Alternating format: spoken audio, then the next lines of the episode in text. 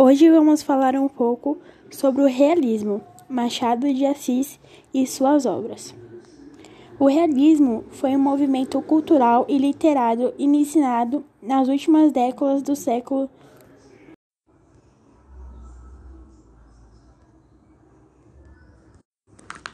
Hoje vamos falar um pouco sobre o realismo, Machado de Assis e suas obras.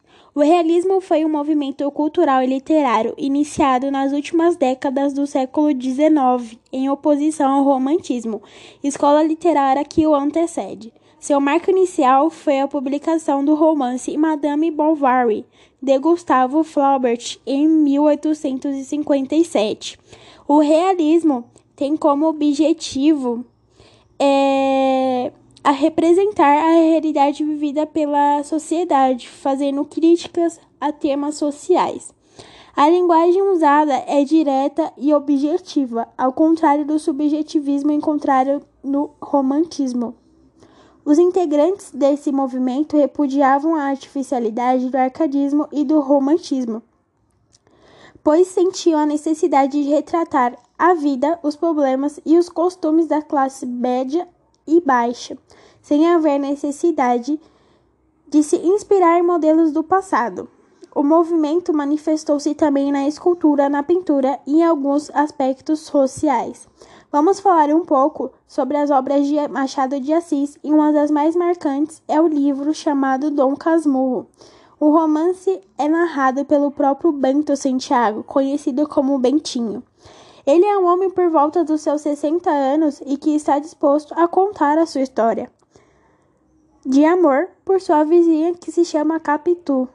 A trama tem como local a cidade do Rio de Janeiro durante o período do Segundo Império. Bento começa a descrever sua história desde a infância e a intenção de sua mãe é enviá-lo a um seminário para ele se tornar um padre.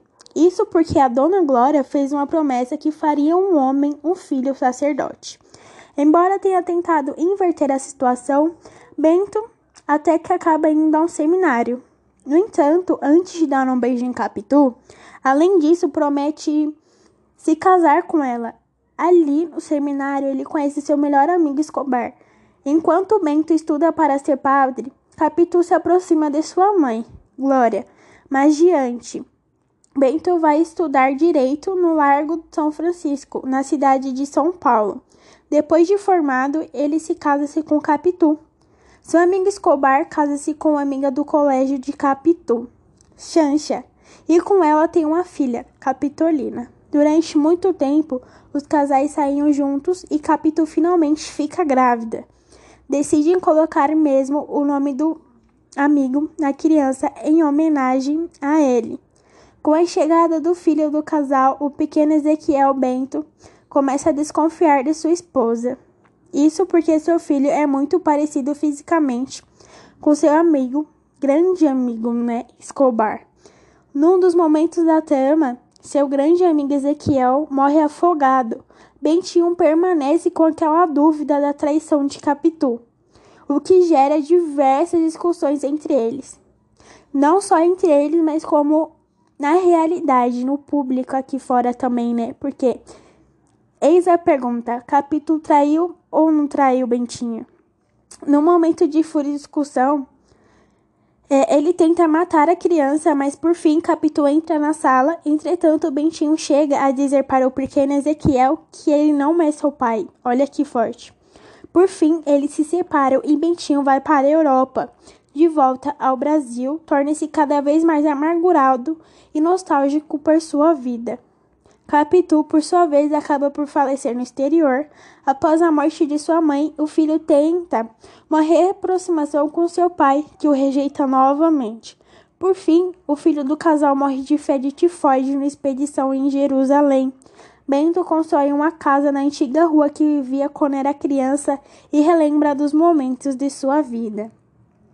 E também não podemos deixar de falar do autor e escritor que escreveu esse livro maravilhoso, né, gente?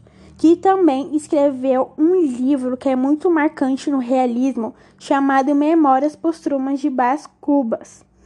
Joaquim Maria Machado de Assis é considerado um dos mais importantes escritores da literatura brasileira.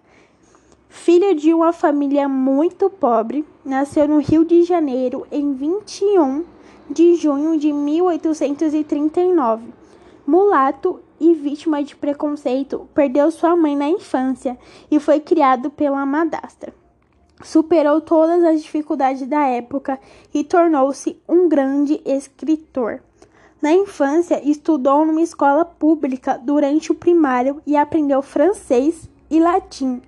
Trabalhou como aprendiz de tipógrafo, foi revisor e funcionário público. Publicou seu primeiro poema, intitulado Ela, na revista Marmota Fluminense.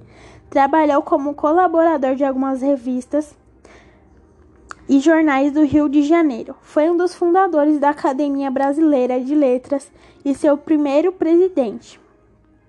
Machado de Assis morreu de câncer em sua cidade de Natal no ano de 1908, infelizmente. Agora eu vou dizer algumas curiosidades e uma frase que eu gosto muito. Uma curiosidade é em que dezembro de 2017, o nome de Machado de Assis entrou para o livro dos heróis da pátria. Olha que legal. Frase: A frase que eu mais gosto é: O caso, o acaso é um Deus e um diabo ao mesmo tempo. Olha só, gente, reflete sobre essa, fase, essa frase, o que, que ela quer dizer. Para homenagear um grande escritor, Machado de Assis, para homenagear ele, né, que ele merece, é, fizeram uma estátua em Madrid, na Espanha, e sua obra teve reconhecimento internacional.